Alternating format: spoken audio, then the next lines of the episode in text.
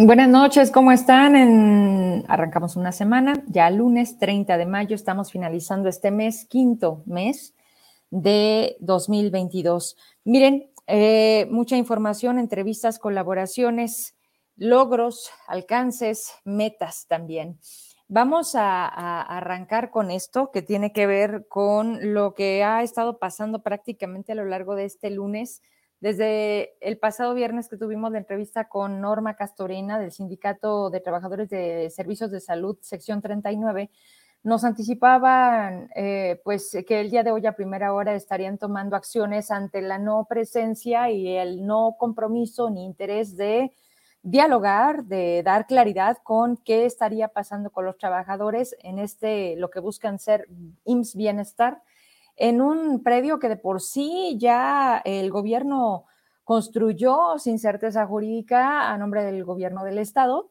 Tengo conmigo el documento en donde vienen los datos desde el momento que estaba la administración de Alejandro Tello y como titular también de servicios de salud el doctor Breña Cantú. Esto pasa, obviamente, en, esta, en este cambio de gobierno, a los compromisos que deberían de adquirir, pero sobre todo porque se habla de un junio, primero de junio, o sea, pasado mañana, para que entre en operaciones este hospital que daría atención a todas las personas que no tengan ningún tipo de seguridad social. Hasta ahí quiero ser muy clara porque luego ah, no faltan los comentarios distorsionados. Aquí el punto no es el origen del proyecto, sino que está mal desde el principio en donde la certeza jurídica no se tiene por parte del gobierno del estado y para muestra tenemos la lista de los inmuebles y no aparece ahí. Son 208 páginas, pero antes quiero irle dando pauta para que vayamos eh, dándole seguimiento como debe de ser. Traigo tres videos, son realmente cortos el doctor Pinedo, en lugar de enfrentar el problema como titular de cualquier eh, dependencia, o veríamos en la congruencia y el sentido común de decir, vamos a hablar, vamos a solucionar el problema, pues no, mandó a sus trabajadores, al secretario técnico, al de prensa, traigo los nombres y traigo los cargos, llegaron con pinzas para botar los candados, se metieron al interior del edificio, al parecer están esperando un tráiler con medicamentos amedrentaron de alguna manera eh, eh, y crearon este choque contra los trabajadores de servicios de salud.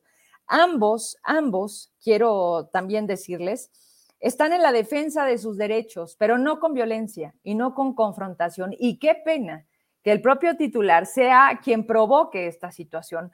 No es entendible, no es admisible, no se puede tolerar que la cuarta transformación que se dice llegó a través de la nueva gobernanza tenga esta forma, estos modos de solucionar un problema. No, señores, no se soluciona absolutamente nada, solamente crece y puede generar cosas que se pueden salir de control. ¿Cuál es la necesidad? Bueno, pues simplemente es muy claro cuando vemos un Estado por todos lados, todos los días, a todas horas, con ejecuciones, con muertos, con menores y con un reporte de derechos humanos que se hizo acreedor a una nota nacional a través del Universal.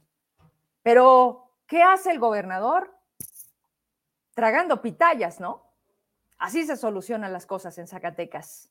Por decir lo menos, un concurso al lado de otro personaje que si lo mencionas te acusan de violencia política de género, y otro que era también el chofer bloguero y hoy está al frente de una área, porque así se pagan los favores.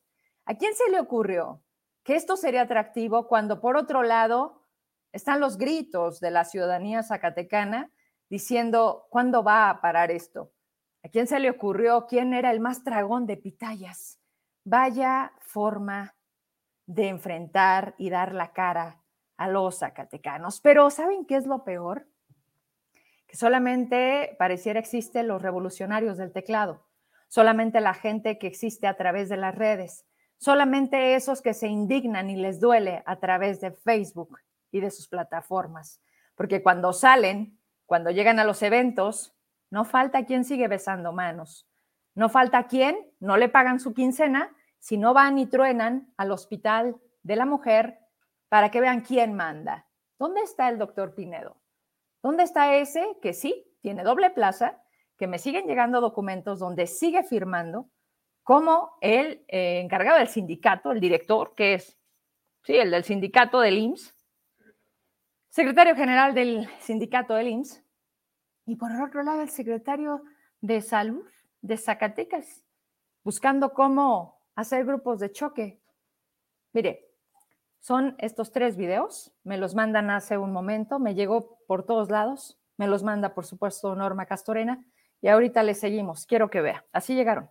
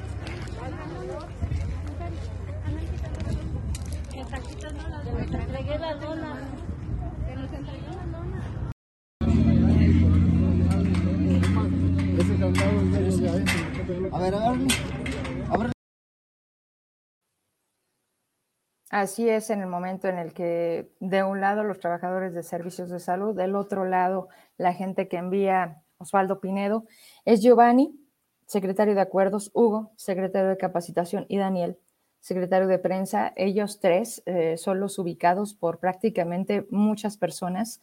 Se ven en diferentes momentos del video y pues así, así es como quieren solucionar sin que se presente eh, el titular como tal, a, pues a, tratar de hacer entender qué es lo que correctamente, lo que legalmente se debiera hacer. Y mire, señores, vamos viendo este documento porque creo que de aquí se parte.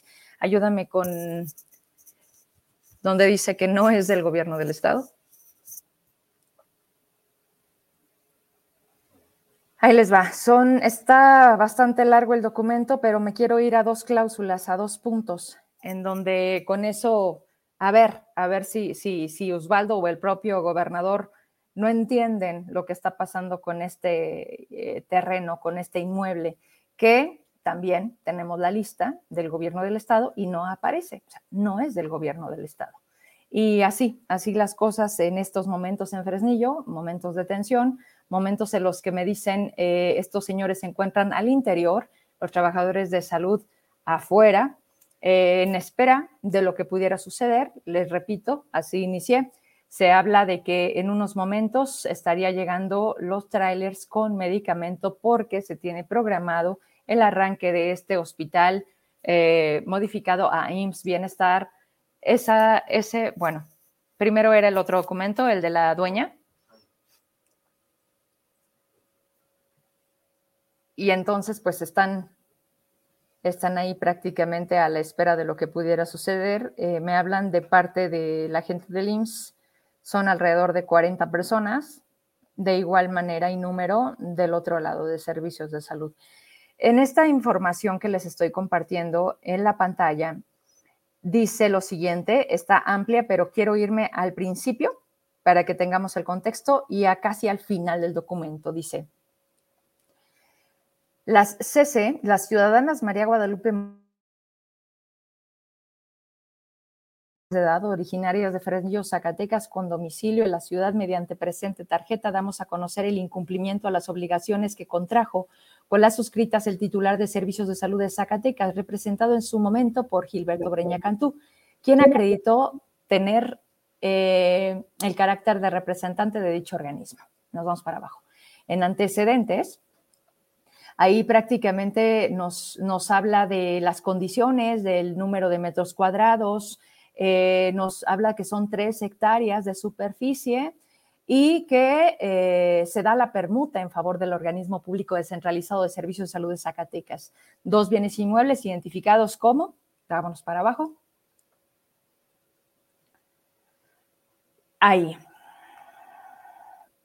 donde dice segundo, el segundo con fracción de predio que se desmembrana del predio ubicado en el punto conocido como Azalícolas de Linares, perteneciente al municipio de Fresnillo con superficie de 57.593 metros cuadrados, un bien inmueble propiedad del organismo público descentralizado Servicios de Salud de Zacatecas, que da en permuta las suscritas, cláusula condicionada quinta. Servicios de Salud Zacatecas se obliga incondicionalmente a que sobre una fracción que reciba en permuta y que lo que es precisamente el punto A al B, por todo el fondo hasta llegar al punto G y F, establece una vialidad con servicios completos, con red, agua potable, diámetro de 6 pulgadas, alcantarillado en avenida, llevado a cabo con conector de aguas residuales, en fin, todas las condiciones de los estudios que se requieren en todos los sentidos para que eso esté de manera funcional. Vámonos para abajo. Ahí en el segundo, donde estamos exactamente a la mitad de la pantalla, habla de la formalización de contrato que se tuvo que haber llevado mediante autorización de la sexagésima segunda legislatura el 28 de marzo de 2017. Acto jurídico que se acredita con instrumento público identificado mediante volumen 675, mediante el cual se establece de manera legal lo siguiente. Cláusula quinta.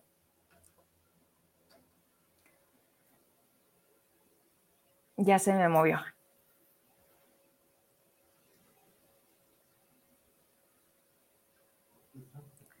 Desde ahora las partes se acuerdan lo siguiente, el organismo descentralizado de la Administración Pública Estatal denominado Servicios de Salud, ¿no lo puedes ir subiendo? ¿Se te modifica? Ok, entonces vamos a agarrarlo de acá porque la verdad es que así no lo puedo leer. Un momentito.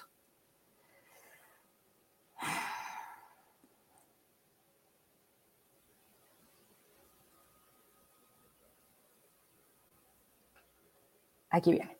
Cláusula quinta. Desde ahora las partes acuerdan lo siguiente, de que el organismo descentralizado de la Administración Pública denominado Servicios de Salud se obliga incondicionalmente a cumplir con todos y cada uno de los puntos acordados en el contrato de promesa de permuta, al que se hace referencia en la declaración 1 de este instrumento. Luego nos vamos hasta abajo y dice, se hace el conocimiento que ante el incumplimiento y la formalización del contrato de permuta nos hemos visto en la imperiosa necesidad de iniciar acciones legales en contra del organismo público descentralizado Servicios de Salud de Zacatecas, por lo que se encuentra radicado en expediente número 215-2021 en el Juzgado Segundo del Ramo Civil del Distrito Judicial de Zacatecas el juicio civil ordinario de cumplimiento de contrato de permuta, acción legal que hemos implementado ante la negativa del gobierno del estado de Zacatecas de llevar a cabo la ejecución y construcción de alcantarillado precisado en puntos anteriores. Hay un espacio previo donde dice, es del conocimiento de las suscritas que el gobierno del estado de Zacatecas, a través de su titular, el licenciado David Monreal Ávila, gobernador de Zacatecas, ha solicitado a las 63 Ahí es donde me llama la, atención, porque estamos en la 64, ¿verdad? Legislatura de Zacatecas. Su autorización para traspasar en calidad de donación el bien inmueble permutado por las suscritas y que ahora lo es el Hospital de la Mujer de Fresnillo al Instituto Mexicano del Seguro Social para que a través del programa IMSS Bienestar se ponga en marcha el primer hospital híbrido en el estado para atender a la población sin seguridad social programa que ha sido difundido por el propio gobierno a través de medios de comunicación, donde da a conocer que el primero de junio del 2022 arrancará operaciones dicho hospital. Me voy al final de nuevo.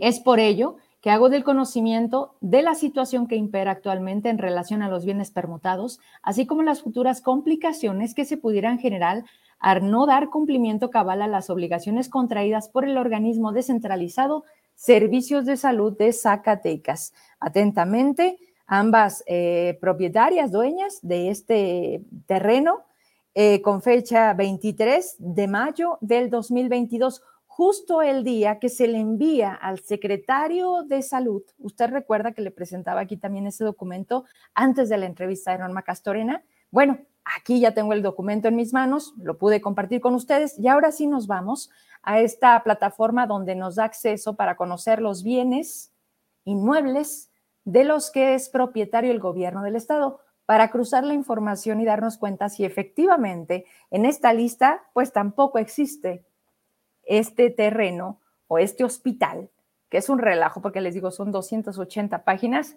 como tú puedas, para poderlo este, vincular o cruzar o no sé. Ahí está, informe, ese es el informe financiero del primer trimestre, primero de enero al 31 de marzo de 2022, gobierno del Estado, relación de bienes que componen el patrimonio. Vamos a filtrar, ¿verdad? Ok, ¿esos son los hospitales? Ok, nos da opciones y obviamente una opción es irnos por municipio. En este caso ponemos Fresnillo, ahí nos sale la descripción de los inmuebles, el valor que se tendría en libros, así se le, se le maneja. Y bueno, esto, aparte de una lupa para tenerlo a la vista de cada uno de ustedes, pues no se encuentra, no se encuentra con ningún código ni ninguna descripción el Hospital de la Mujer de Fresnillo. Pavimentación, reconstrucción, prácticamente son reconstrucciones, conservaciones, ahí en su mayoría se ven. Es todo lo que te da. Cuando filtras hospital, ¿no te lo da? Ok, esa es otra opción que también está disponible para ver, a lo mejor como por rubros. Miren, ahí hay otro. Esas obras, ahí vemos dos, en catálogo, en catálogo 20, 90 por asignar, dos de ellas. Por cierto, hoy cheque la chirimba de Heraclio Castillo, porque habla precisamente de la asignación de obra. Abajo viene construcción, casa de seguridad pública, rehabilitaciones, mejoramientos de edificio, construcción de subcomandancia. Todo esto, todo esto que está saliendo en este momento en su pantalla, son los bienes inmuebles que componen el patrimonio del gobierno del estado, específicamente de Fresnillo. ¿Dónde debería aparecer? Digo, ¿no? O sea, ¿cómo construyes? ¿Cómo, cómo haces? ¿Cómo generas acciones? ¿Cómo haces compromisos con el gobierno federal para entregar algo que no es del gobierno del estado? Pero, señores, aquí no hay respuestas porque definitivamente el propio titular no le da eh, eh, la cara a sus trabajadores, no le da la cara absolutamente, bueno, yo creo que al gobernador nada más. Y pues así, este tema en este momento. Estoy atenta, las personas que se comunicaron conmigo, si de aquí al momento que terminamos el espacio de noticias sucediera alguna otra cosa, pues bueno, damos, damos entrada, ya sea vía telefónica o lo que se pueda hacer al momento. Estamos completamente en vivo, son las 8 con 19. Y vámonos a la entrevista porque tenemos un tema por demás interesante con el doctor Oliver. Oliver, eh, que cada mm, lunes, cada 15 días hacemos lo posible por, por estar aquí juntos y platiquemos entonces porque, bueno, es una cosa, es otra, pero cómo nos preparamos y sobre todo hablemos de los niños. Enfermedades por las altas temperaturas, alimentos más fáciles de descomponer. Tenga cuidado, si tiene que comer en la calle, híjole, pues están, están hasta arriba las enfermedades diarreicas y la viruela del mono. Así, así empezó. Aún no se identifica la llegada como tal a México. No tenemos un caso, ya se tiene un caso registrado aquí en México, pero bueno, vamos a hablar con ellos que saben. Doctor, ¿cómo estás? Buenas noches de saludarte a ti, a todo el auditorio. Siempre un honor participar aquí contigo. Al contrario, doctor, gracias por tu tiempo. ¿Te parece que empecemos primero por esto que, si no mal recuerdo, hace 15 días que te tuve, tocábamos por encimita la viruela del mono? ¿Qué es? ¿Cómo es más fácil que se propague? Nos dicen que ya llegó un caso registrado en México. Háblanos de esto. Mira, pero la viruela símica, que es el nombre este, científico, pero eh, popularmente el sinónimo es la viruela del mono, es una enfermedad viral eh, que se tenía solamente identificada en zonas endémicas en el continente africano. Al principio, los primeros casos fueron una zoonosis, que quiere decir que se transmitía de los animales al, al humano. La pueden transmitir algunas especies de simios y algunos roedores, pero solamente endémicos del continente africano. Eh, recordemos que la única enfermedad erradicada en el mundo, prevenible por vacunación, fue precisamente la viruela, pero humana. Entonces, es una subfamilia esta viruela eh, del mono y que prácticamente salió de África y hoy ya está en más de 15 países. Y sí, efectivamente en México la semana pasada se publicó el aviso epidemiológico primero de que estuviéramos alerta y por ahí también se notificó un caso importado. Hoy prácticamente todos los casos en países donde no teníamos casos se consideran así, importados es un paciente que reside de manera permanente en Estados Unidos, pero estuvo de visita por ahí en el continente europeo y fue donde probablemente adquirió la enfermedad. Porque es muy importante por la facilidad con que se transmite. Esta enfermedad, que es una enfermedad febril exantemática, ¿por qué es febril exantemática? Porque se necesita que haya fiebre y la, el exantema es la aparición de las lesiones que se caracteriza por aparecer en cara, en las manos, en los pies y da la evolución de prácticamente todas las lesiones dermatológicas que tenemos ubicadas. Empieza con una mancha, sigue por ahí a una roncha, o sea, la, la pápula, por ahí evoluciona a una vesícula hasta que finalmente revienta y por ahí hace costra. Lo característico, a diferencia, porque mucha gente hoy en día todavía confunde la varicela con la viruela. La viruela en México no existía desde el año de 1980.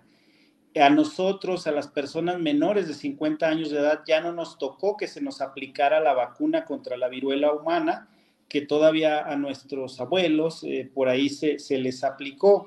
¿Por qué es importante? Porque es una enfermedad que no da reinfección, por eso se pudo controlar y se pudo erradicar por también la fácil identificación de los casos, porque es muy características estas lesiones.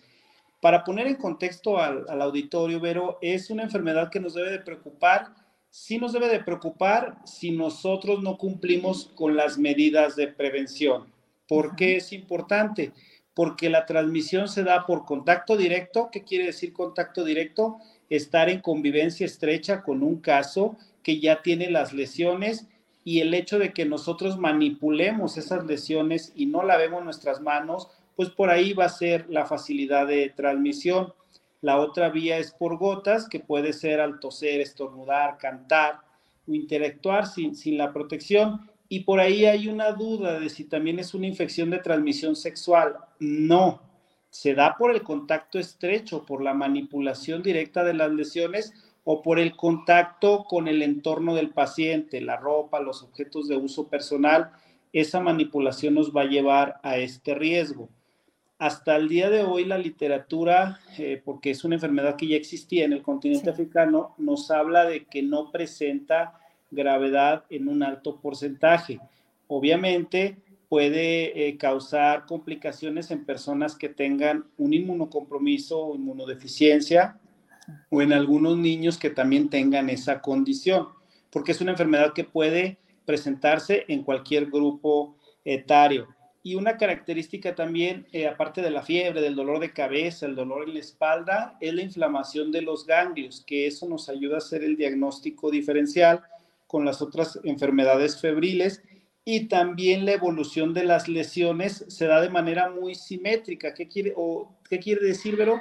que se va a presentar al mismo tiempo la evolución de la mancha, de la pápula o de la roncha, la costra, y a diferencia, porque por ejemplo, eh, la varicela tiene una evolución asincrónica. En algunas partes ya hay costras, mientras en otra apenas está apareciendo la mácula. No sé si me di a entender, quise tratar de resumir Claro, eh, sobre todo, doctor, ¿sabes qué? Porque eh, hay, una gran diferencia entre lo que acabamos de, vivir y no se, no se ha terminado, hay que decirlo, porque luego vivimos ya como si la pandemia ya hubiera quedado atrás y la pandemia sigue activa. Pero la varicela, o bueno, la viruela, pues a mí me dio, ¿no? Y nos dio a muchos de niños y, y me acuerdo que nos tenían que poner en cuarentena. Y me acuerdo que también nos tenían, no sé si se parecía al sarampión, en esta nos tienen que separar, nos tienen que aislar, y también esto de si te quitabas las, las eh, costritas, se quedaban las, las cicatrices. O sea, ¿es esto exactamente igual? Mira, pero tal vez estás confundida con la varicela. Ajá. No creo que hayas este, padecido viruela. La viruela se radicó ya hace bastante tiempo. Okay. Sí, efectivamente, las lesiones dermatológicas sí dejan cicatriz, dejan esa, esa huella. Es un tema más estético si se trata de una persona totalmente sana. La, el aislamiento sí se da de manera preventiva. Más en este momento, veo que se trata de una enfermedad, mm, pues digámosle, nueva en nuestro entorno, una enfermedad emergente y por su fácil transmisibilidad. Entonces, el aislamiento se da en ese sentido. Existe una vacuna, Vero, que se diseñó por ahí del 2019 en exclusividad para el continente africano, porque te digo, era una zona endémica. Ahora ya que pasó a Europa y ya está en América, pues se está viendo la posibilidad también de adquirir a lo mejor ese biológico y comenzar a, aplicar. Hoy la cantidad de casos que ronda por ahí de los 200 en el mundo, fuera de África, estoy hablando nada más de los casos en zonas no endémicas, no representa en este momento una alarma epidemiológica internacional. ¿Por qué? Porque la educación para la salud y la promoción, pero eh, pues prácticamente la vivimos con COVID para tratar de contener las cadenas de contagio. Entonces, hoy lo más importante es las personas que tienen una movilidad constante, hablo incluso al país del norte o a otro continente, hay que ser muy conscientes, muy responsables porque si vamos a convivir con personas ajenas a nuestra burbuja familiar, pues corremos ese riesgo, porque finalmente el virus está circulando entre ya esos más de 200 casos que ya han sido diagnosticados, pero obviamente hay más, porque recordemos, siempre dentro de un caso, pues se, estudia, se estudia los contactos y hay un término que hemos utilizado, ver los contactos íntimos, que no quiere decir que sean contactos donde hay interacción sexual. Un contacto íntimo en epidemiología se considera a toda persona que convive más de ocho horas al día bajo una coincidencia educativa, laboral, familiar, porque pues obviamente hay al momento de que consumen los alimentos o de que te saludas, todavía hay ahí el, el, volver a abrazarnos, el volver a besar y pues ahí es donde se correría el riesgo. Bien sobre esto, si estamos entendiendo, a mí me llama la atención porque se junta también con lo de hepatitis infantil. ¿Tenemos registro ya en Zacatecas? Mm, no, no del todo. Se está haciendo una red negativa, así lo llamamos en epidemiología. Diariamente se está notificando si hubo casos con sospecha o incluso casos confirmados. Hasta el día de hoy la información a la que yo tengo acceso es que no hay un caso como tal sospechoso la hepatitis es exclusiva de la edad pediátrica, menores de 16 años.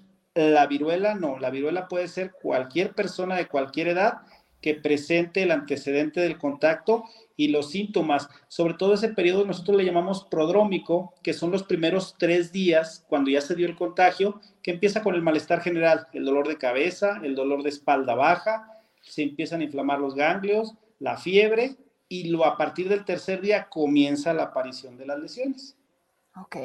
En este momento, lo que te decía que me, liga al tema es porque justo el pasado jueves nos piden, y no sé si esto se homologó en todos los colegios, a escuelas nivel primaria, secundaria, eh, nos piden el, eh, conocer el esquema de vacunación de nuestros hijos para completar. Entonces, eh, el INSS está haciendo algo al respecto de esto con la intención de que de todo lo que a lo mejor por una situación se nos pasa una vacuna o el refuerzo de otra. Una pregunta como mamá doctor que a lo mejor nos pueda servir a muchas mamás. Hay una vacuna que se tiene que poner, si no me equivoco, tres meses después. No tengo ahorita exactamente cuál es. Si no lo haces, la primera vacuna pierde efecto Sí, pero tal vez te está refiriendo, en el esquema de vacunación solamente tenemos hepatitis B, que es la que se aplica al nacimiento y luego vienen los refuerzos, tal vez es esa, porque la otra vacuna es la hepatitis A. La hepatitis A no está dentro del esquema nacional de vacunación. Es una vacuna que se aplica a poblaciones cautivas, sobre todo guarderías, eh, a lo mejor algunos orfanatos, lugares donde se convive y son las únicas dos vacunas que existen en el mundo para prevenir las hepatitis virales. Recordemos, la hepatitis aguda grave de origen desconocido no hay certeza de que se trate de uno de los subtipos que ya hemos identificado. Las hipótesis eh, por ahí indican que se trata de un adenovirus, pero no hay nada concluyente. Sin embargo, sí se va a empezar a, hacer el esfuerzo sanitario de aplicar hepatitis A. ¿Por qué? Porque aparte, y mencionabas al inicio de la colaboración, ahorita es el tiempo para presentar enfermedades diarreicas agudas o complicaciones de este tipo por la forma de transmitir y por la ingesta. La hepatitis A se contagia por vía fecal oral. ¿Qué quiere decir? Sobre todo en los niños que no se tuvo la precaución en el momento de que van al baño, no se lavan las manos, luego adquieren su lunch y pues es ahí donde se genera la transmisión. La, disponibilidad de agua potable o agua apta para el consumo humano también es un factor. Entonces, por eso se va a hacer el esfuerzo de la aplicación de hepatitis A que si ustedes revisan las cartillas nacionales de vacunación, no viene como tal el esquema de hepatitis A, solamente viene hepatitis B. Ok. Eh, vi que también en determinado tiempo se hace presente, y lo decías ahorita, por eso me acordé, lo de las guarderías mayormente, doctor. Coxiquie, que es lo de las manos, la boquita y los pies. ¿Esto también es como un derivado de un tipo de varicela? ¿Es totalmente fuera de...? Es una enfermedad exantemática también, pero que en este tiempo eh, su incidencia tiende a la alza y obviamente también se presentó luego del confinamiento que se tuvo, el aislamiento, y ahora que se convive entre los niños por su fácil transmisibilidad, pues sí, el número de casos va a la alza. Por ahí se trata de contener, ¿de qué manera? Pues que los niños al momento de alimentarse utilicen platos, vasos desechables, que no compartan los juguetes, que porque finalmente la transmisión es así, o sea, los niños todos se llevan a la boca y es ahí donde si comparten juguetes, comparten alimentos o al momento de quien le limpia su pañal o cuando van al baño, pues ahí se da el momento propicio para la propagación y obviamente, pero se corre más el riesgo en poblaciones, eh, no que haya hacinamiento, pero sí, no es lo mismo el riesgo donde haya 15 o 20 niños a donde haya uno o dos. Por eso la importancia desde el hogar, cuando se identifican las primeras lesiones alrededor de la boca, en las palmas de las manos, en los pies, pues tratar de dar aviso, de ser responsables, acudir a revisión, porque con Coxsackie el aislamiento recomendado es por lo menos de 7 a 10 días o una vez que ya no hay las lesiones, porque mientras están las lesiones activas, sigue la propagación, sigue la cadena de contagio.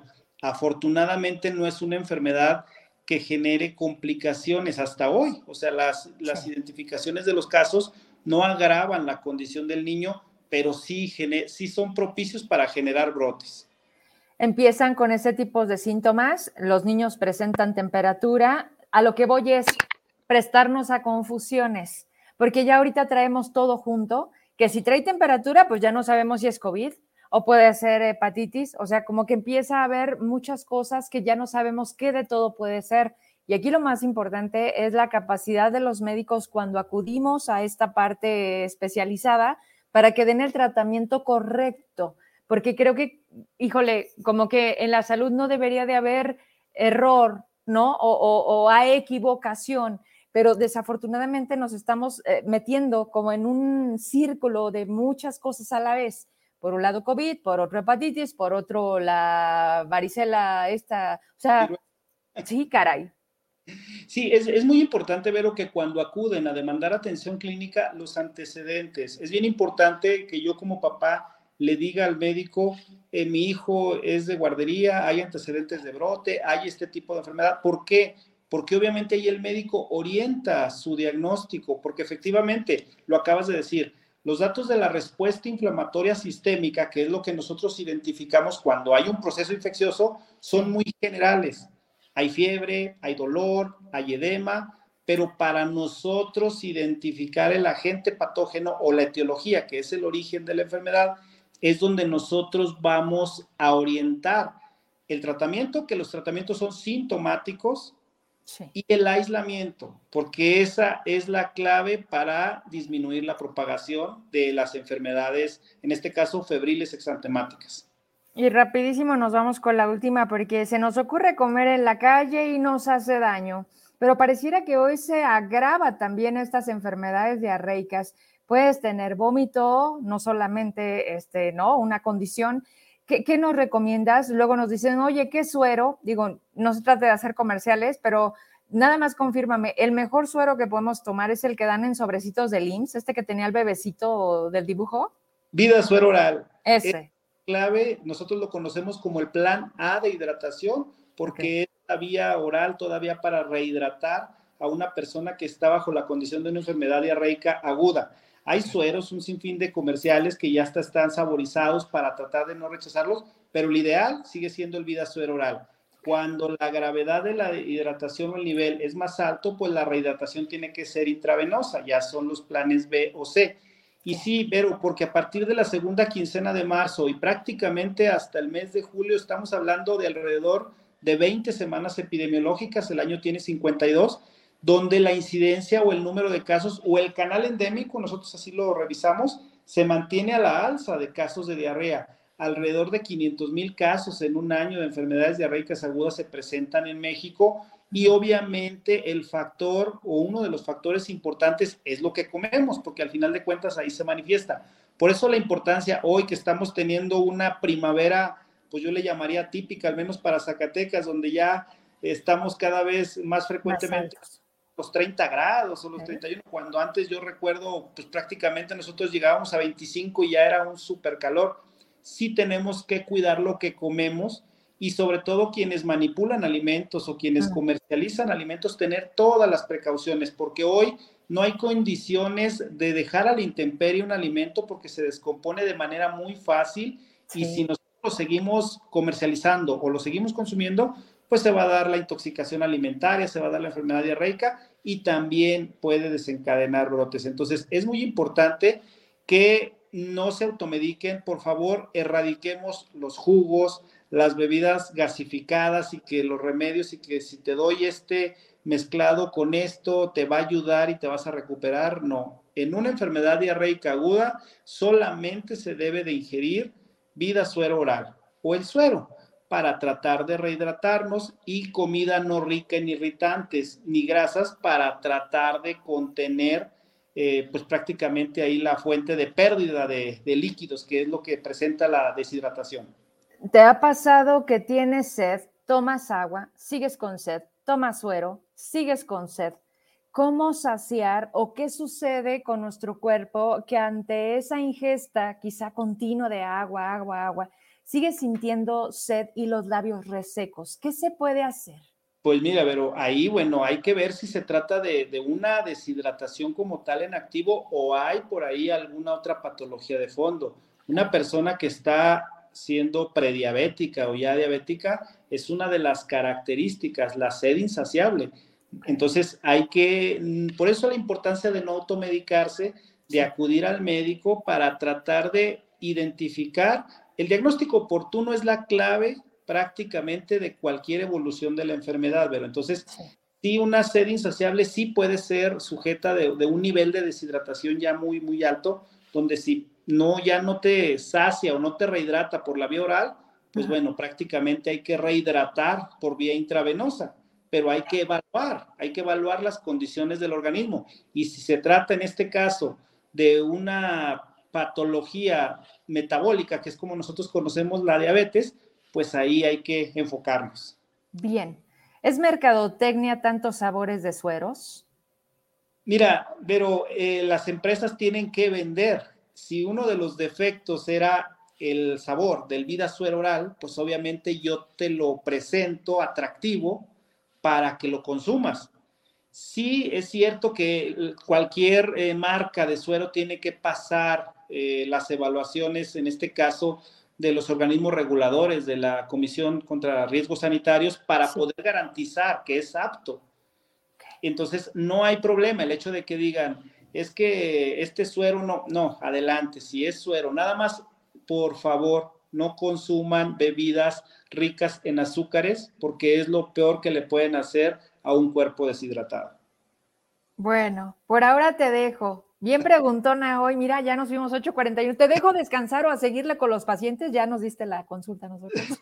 No, no, no, pero siempre un gusto, un honor y estoy aquí a la orden. Cuídense mucho, por favor. Y bueno, antes de irme aprovecho nada más para saludar a mi papá que hoy está de cumpleaños. Hoy cumple 60 años y la familia estamos muy contentos por esa gran bendición.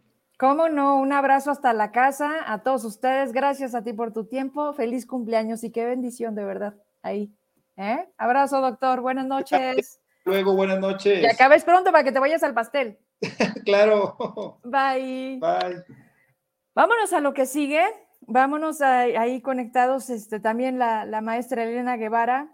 Queremos pastel, ya nos dijeron, ¿eh? Y ya vámonos con la otra entrevista. ¿Está Arturo? ¿Listo? Miren, cuando empecé el programa les comentaba que hay buenas noticias, que hay metas cumplidas y que hay otros retos por hacer. ¿Ustedes se acuerdan de estos jóvenes que tuvimos, si no me equivoco, la primera vez con Raimundo Moreno, que también ya tenemos rato que no lo tenemos acá, pero es que están ocupados allá en Quintana Roo? Dentro de ocho días exactamente son las elecciones en seis estados de este país.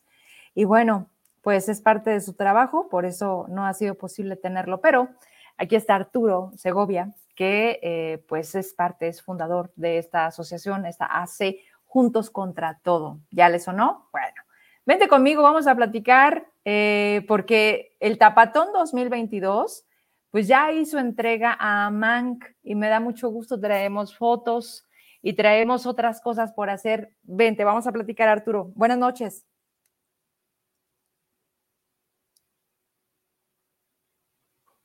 No te escucho.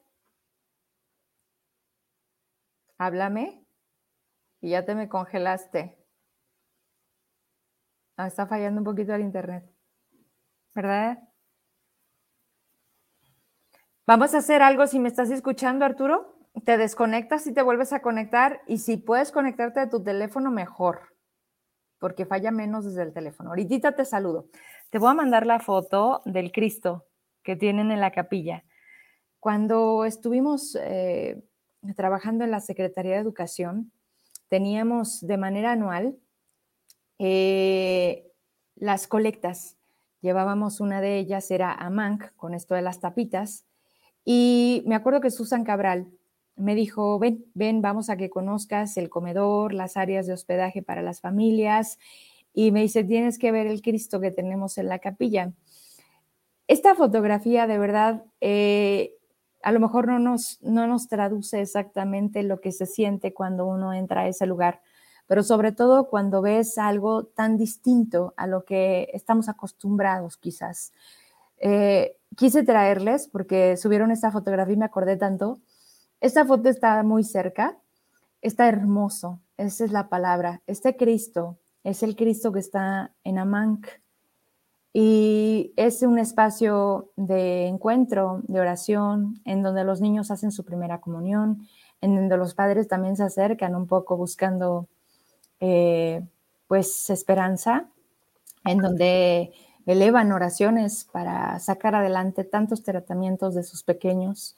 AMANC es esta institución a la que ahorita vamos a platicar de nuevo, tú me avisas cuando esté Arturo, eh, pues a donde hicieron entrega de media tonelada de tapitas, porque esto al final se traduce en poder apoyar más tratamientos, en tener medicamentos y en que siga operando el gran trabajo que hace Susan Cabral.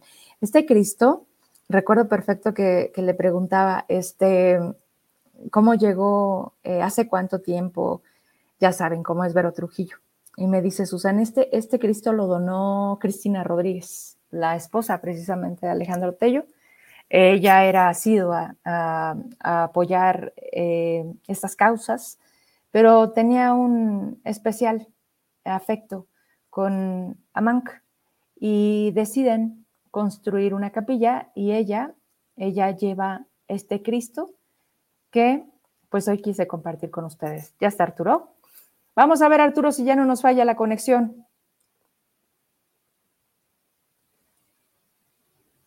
Dios, no nos deja, no te escucho. ¿Tú me escuchas? Sí, sí, caray, ¿qué será? No habíamos batallado. Podemos hacer otra cosa. Porque de que nos platicas, nos platicas. A ver, quítale el mood.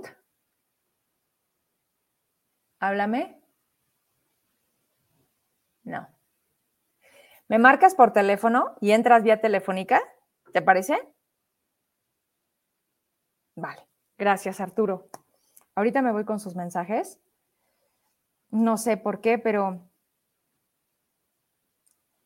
pero no este no logramos conectarnos. Saludos desde Texas, gracias. Valiosa información la del doctor Oliver.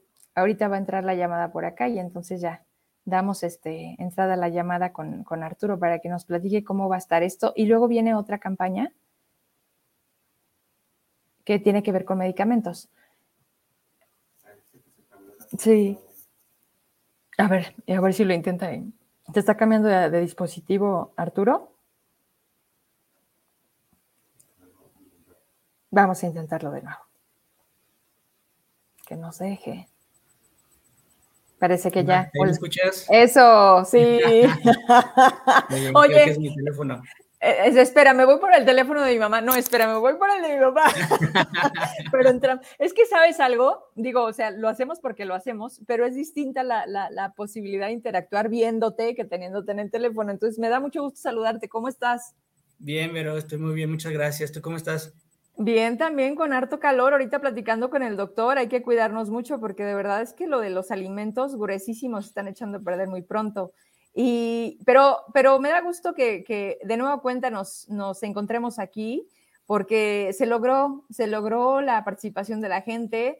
Días después de que te tuve en entrevista, recibí varios mensajes en donde tanto había gente que quería traerte tapitas a Zacatecas como poner puntos de acopio en municipios.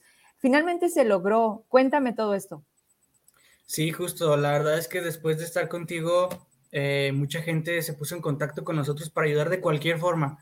Nunca menospreciaron este, el, tipo de ayuda que podían ejercer. O sea, me decían, ¿sabes qué? Tengo yo aquí tapitas, pero si vienes a mi municipio, te damos por la gasolina. O te las llevamos, pero échanos la mano con la gas. Entonces, eh, había formas, había intenciones de ayudar y gracias a Dios todo salió muy bien, muy bien la convocatoria, súper padre. Eh, batallamos un poquito, medio nos atascamos, pero pues es normal, es normal, es parte de, a ver, perdóname que te interrumpa. ¿Cómo que se atascaron?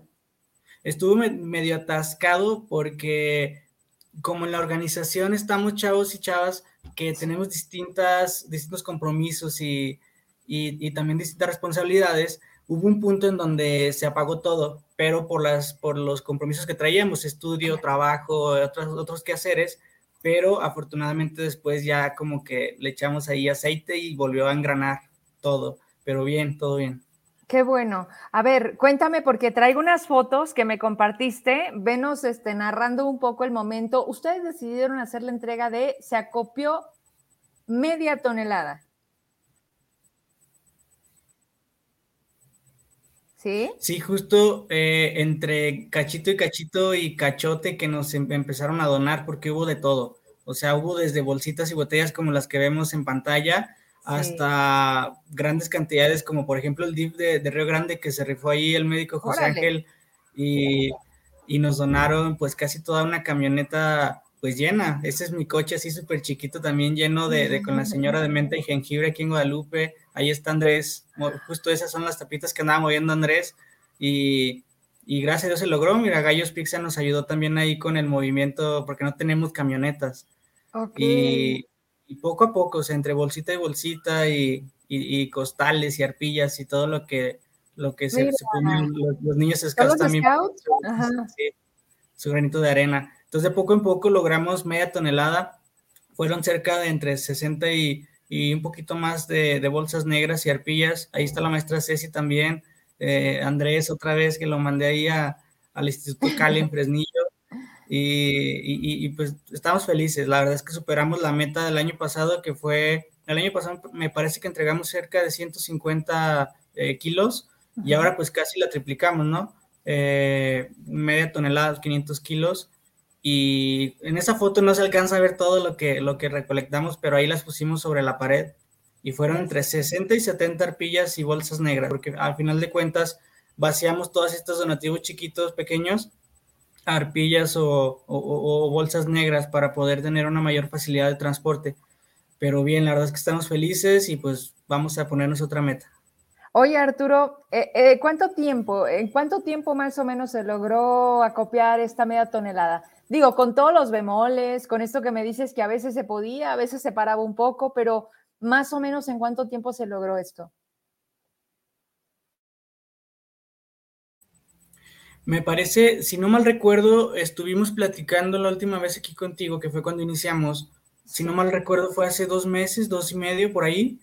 Y, y durante todo este tiempo estuvimos ahí dando lata también con la gente que, que, se ponía ahí a la disposición y oiga, pues ayúdenos y haga esto y, y, de repente hubo un punto en donde, pues te digo, fue así como una pausa y, y, yo sentía que ya no daba para adelante, o sea, dije, híjole, que más de que ya no alcanzamos, pero no, afortunadamente luego nos pusimos a traer las pilas y empezamos a, a tener esta comunicación con la gente que nos apoyó y afortunadamente salió, o sea, a nadie le pusimos meta, a nadie fue como de que, ay, queremos que nos junten tres arpillas, no, cero. O sea, lo único que queríamos era fomentar, porque era uno de los objetivos, fomentar primero eh, la cultura de reciclaje, por así llamarle. En segunda, fomentar la solidaridad, el apoyo, la sensibilidad sobre todo. Y en tercer punto, pues el objetivo era, ahora sí que que el tapatón no sea nada más como que unas campañitas que lancen a veces la gente, sino que sea algo permanente. O sea, que si no lo hacemos nosotros, alguien más pueda hacerlo siempre. Y, me parece a la mitad de, nuestra campaña, eh, vi que eh, el ayuntamiento de Zacatecas también empezó a implementar estos corazones grandes en el centro y la verdad es que nos dio mucho gusto. De hecho, varias personas nos decían, oye, ya les andan copiando y que no, cero, o sea, qué bueno, la verdad es que qué padre que, que seamos más las manos, ¿no? porque a veces no nos alcanza a nosotros eh, para abarcar todo lo que quisiéramos abarcar y si otras personas lo están haciendo, pues qué chido. La verdad es que era uno de los objetivos y se han logrado. Bien, viene otra, porque, porque la verdad es que no, no se termina. Y lo que dijiste, qué bueno que, que haces precisión en eso. Efectivamente, sí, sí vi, vi los corazones, vi la convocatoria, pensé que podía haber ahí un poco de vinculación, cuando tú me escribes y me dices, Vero, ya tenemos este, logros, hay que, hay que agradecerlo, ¿no? Porque así como pedimos, también hay que decirle, ¿saben qué? Gracias a ti se pudo lograr la meta. Viene otra, viene otra, y es de medicamentos. Traigo conmigo una infografía que me mandaste. Cuéntanos de qué se trata.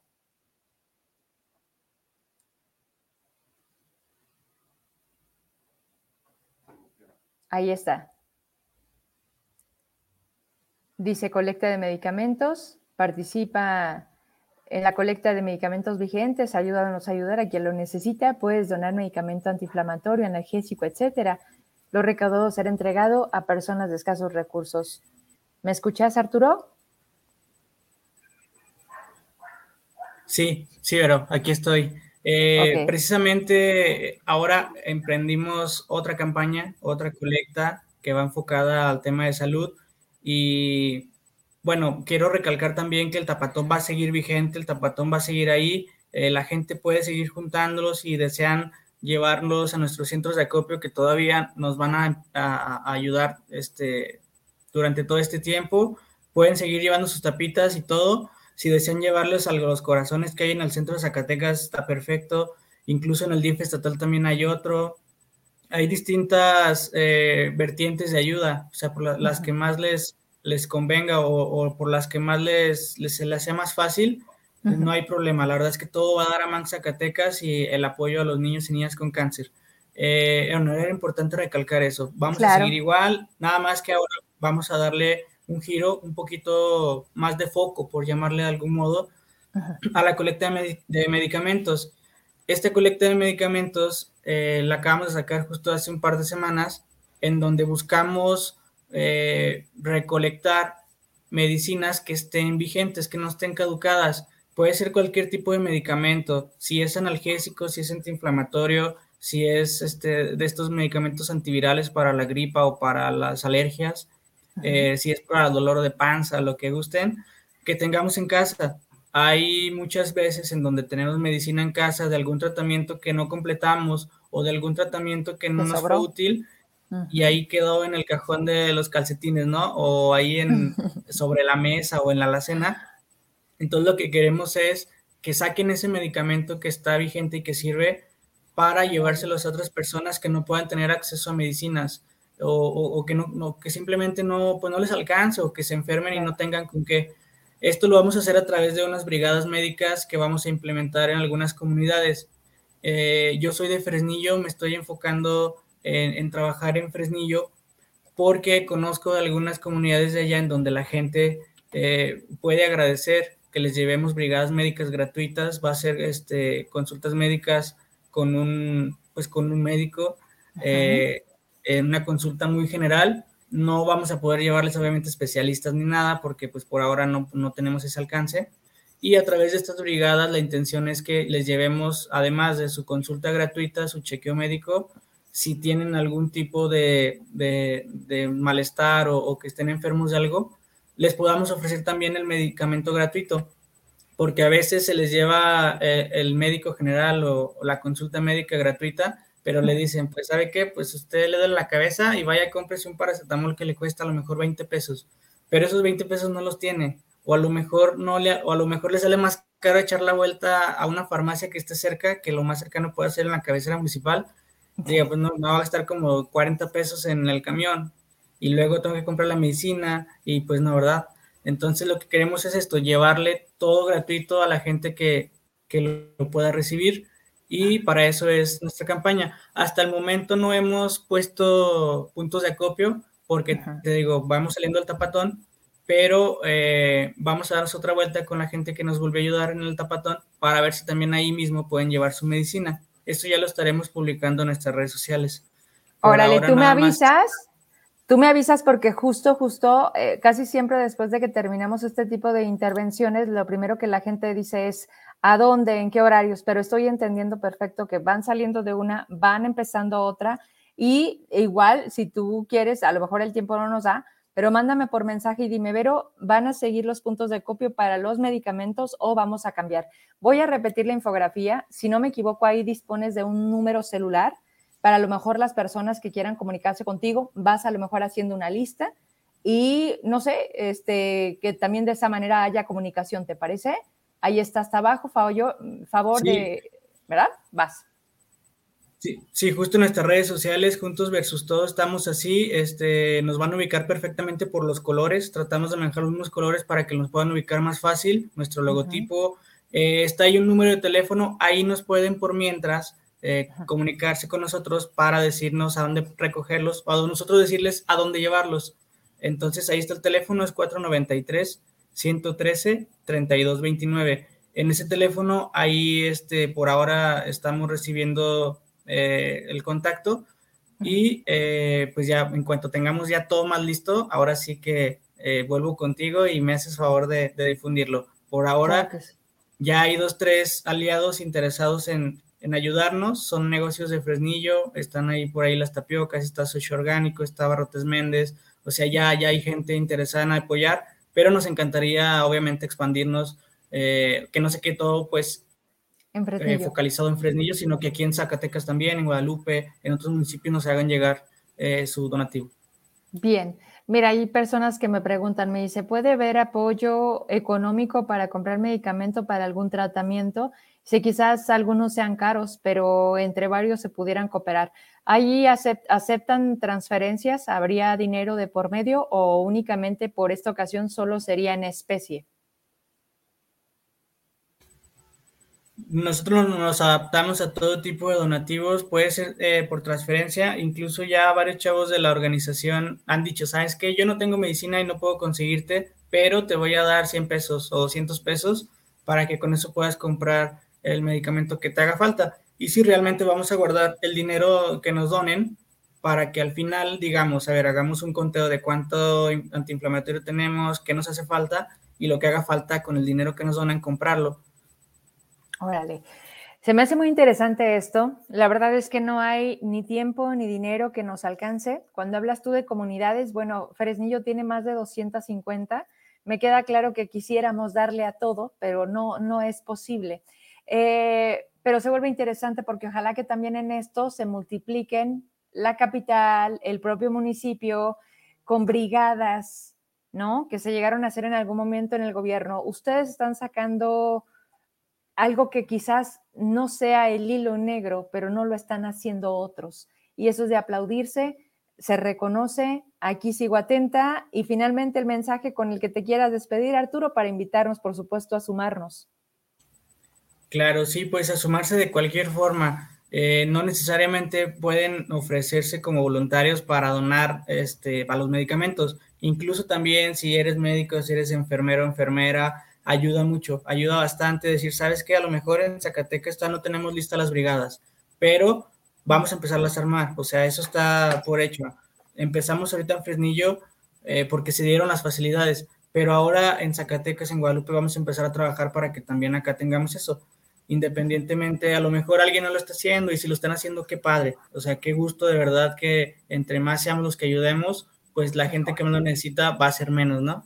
Pero sí, sumarse de cualquier forma. Eh, vamos a estar eh, publicando en nuestras redes sociales nuestros puntos de acopio, nuestra cuenta bancaria para que nos puedan donar si, les conviene mejor. Eh, y también, o sea, nomás eso, invitarlos a que se sumen de cualquier forma y si conocen por ahí algún médico, un enfermero que quiera ser parte de estas brigadas, pues estaría chido también. ¿La idea es llevarla los fines de semana, Arturo? ¿O, o cómo plantea que sea, digo, por los tiempos también de los médicos, ¿no? Y más ahorita la situación que se está viviendo, porque la pandemia sigue, pero, pero estaría bueno, a lo mejor sería fin de semana. Sí, justo sería en fin de semana. Estamos eh, organizándonos porque sea algún sábado o algún domingo incluso para que también a las condiciones se nos den a todos. Te comentaba hace un momento, eh, todos en los chavos de la organización ya somos pues medio adultos, ¿no? O sea, o trabajamos o estudiamos o, o, atendemos otras cosas y normalmente de lunes a viernes es casi casi imposible que nos juntemos todos y todas, pero ya en sábado domingo es, es un poco más conveniente. ¿A quién, se le ocurrió, ¿A quién se le ocurrió crecer, verdad? Oye, me gustó mucho porque mientras veía la pasada de las fotos, con eso me despido, el muchos thank yous eso es muy de nosotros o de esa, esa frase yo me acuerdo que la thank yous, ¿no? ya no me acordaba y ahorita que la vi dije, mira. pues muchos thank yous, Arturo. Tratamos de usar nuestro propio lenguaje. Órale, pues que siga las tapitas vigentes a espera de la actualización de la información y aquí estamos para seguir apoyando. Te mando un abrazo y hasta pronto. Adiós, Vero, te agradezco mucho y gracias a todos los que nos vieron. Gracias, bye. A ti, Arturo Segovia, de la ACE, Juntos contra Todo, nos enseñaba las fotografías de la meta lograda, media tonelada, el año pasado fueron casi 150 kilos. Este, la verdad es que está bien interesante, ojalá la Secretaría de Educación lo pudiera retomar, porque era una logística entre grupo modelo, eran jefes de regiones, obviamente representadas a través de la propia institución, y agarrábamos desde kinder, bueno, desde sendis, kinder, primarias y secundarias. Todos los lunes que eran honores a la bandera, eh, nosotros estábamos ahí, hacíamos eh, todo el protocolo y de ahí tomábamos la palabra, saludábamos a los muchachos, los que más ponían atención eran los peques de, de kinder, pero no solamente era el, tráeme tus tapitas, vamos a juntar el tambo, porque llevábamos unos contenedores que nos hicieron favor de mandarnos, me acuerdo mucho aquel entonces, Peñasquito, Capstone Gold, o sea, de las mineras, se enjuagaban, se limpiaban, se pintaban, se les ponía la calcomanía y ahí decía tapitas para man, ¿no? Entonces, los peques ahí llegaban y echaban sus bolsitas y luego ya nos hablaban y nos decían, ya está lleno. Pero lo que no quiero dejar de contarles, porque tenía un sentido más allá de juntar tapitas. Aprovechábamos porque iba con nosotros Susan Cabral, o iba parte del equipo de AMANC y nos, nos hacíamos como tres o cuatro equipos.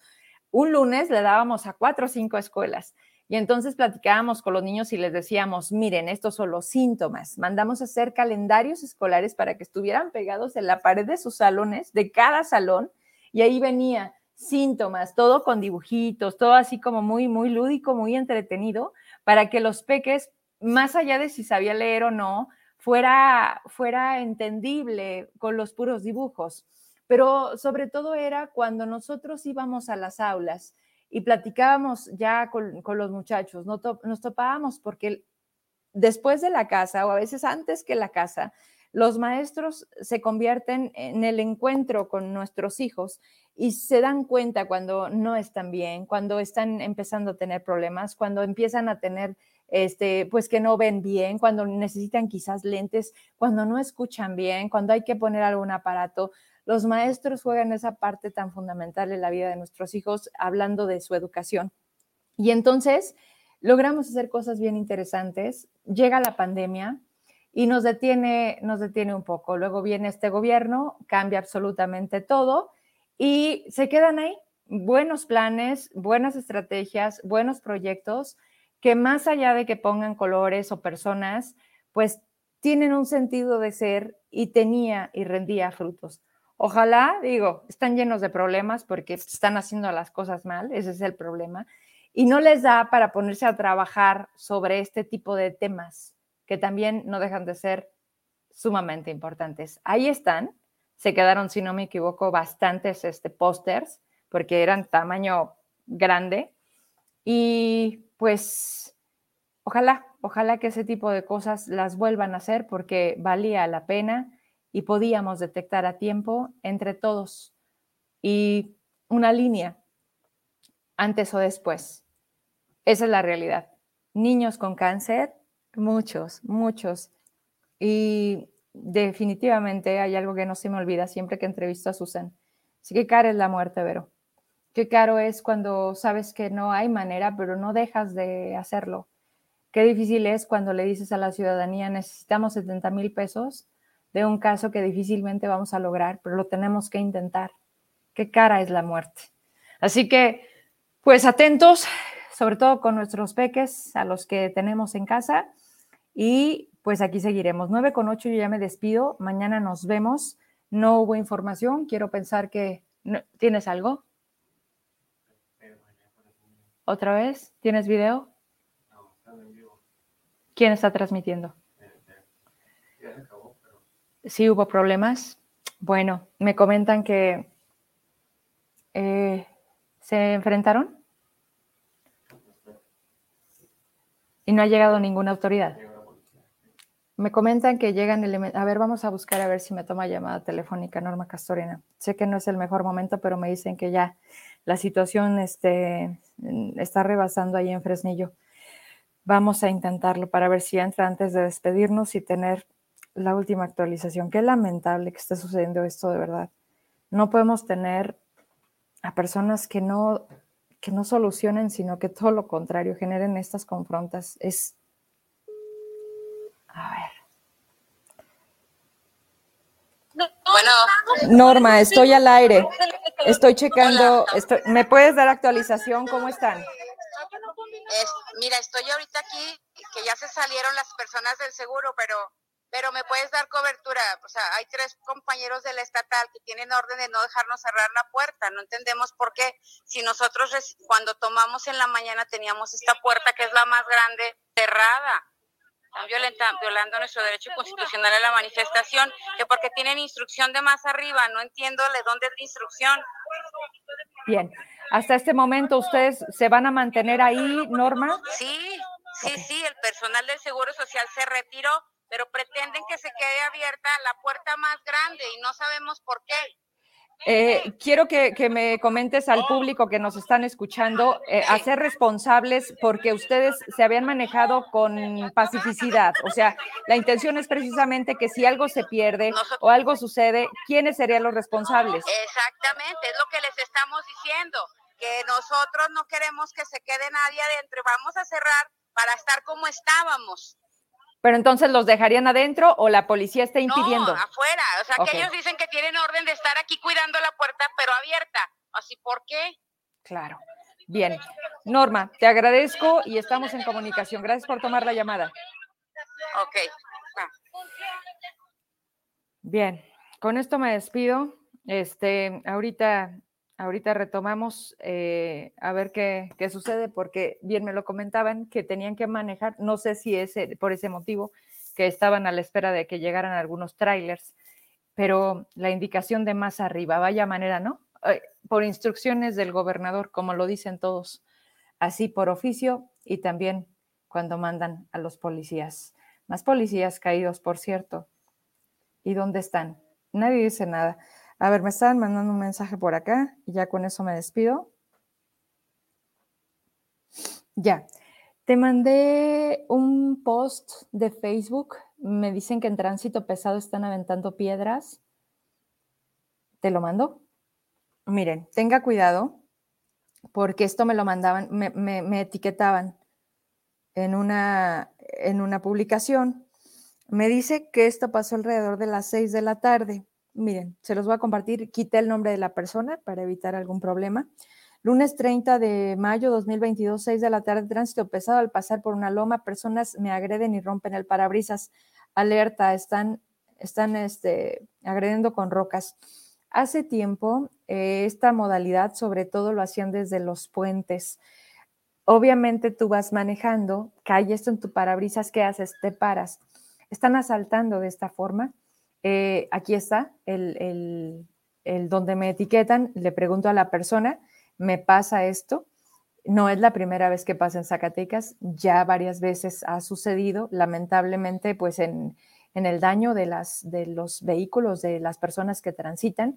Eh, también había sido acá para Sauceda, si no me equivoco, y había sido también allá para la central camionera. Y sobre todo me decían que sucedía en las noches, cuando a lo mejor la visibilidad es más complicada y que también no sabes de dónde viene el golpe.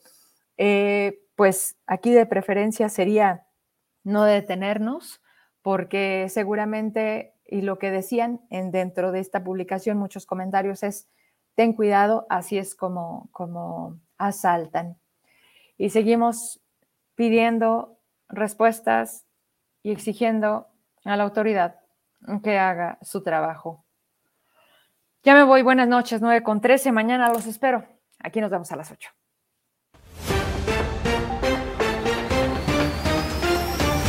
Internacionales. Elecciones Colombia. Populista Hernández va a la segunda vuelta y hunde al uribismo. En un cierre insospechado, el ingeniero sin partido Rodolfo Hernández, un populista de cabo a rabo, quedó en segundo lugar de la elección presidencial en Colombia, por lo que disputará la segunda vuelta ante el candidato de la izquierda, Gustavo Petro, que obtuvo el primer lugar. Nacionales. México paga más en subsidio a gasolinas por lo que gana en exportación de crudo. Se espera que los subsidios a la gasolina alcancen un total de alrededor de 2.390 millones de dólares, mientras las exportaciones de crudo sean menos de la mitad de eso, 40 millones de dólares. El alto costo de este subsidio muestra las dificultades de AMLO para sostener su promesa de no subir los precios de la gasolina. Locales. Líneas urbanas de facto trabajan a medio gas. El aumento de un peso al pasaje del transporte obligó a los concesionarios a tandear sus camiones. De la falta de pasajeros y lo costoso de los insumos, decidimos trabajar con el 30% de los camiones, recortando tiempos y alternándose el trabajo, comentaron.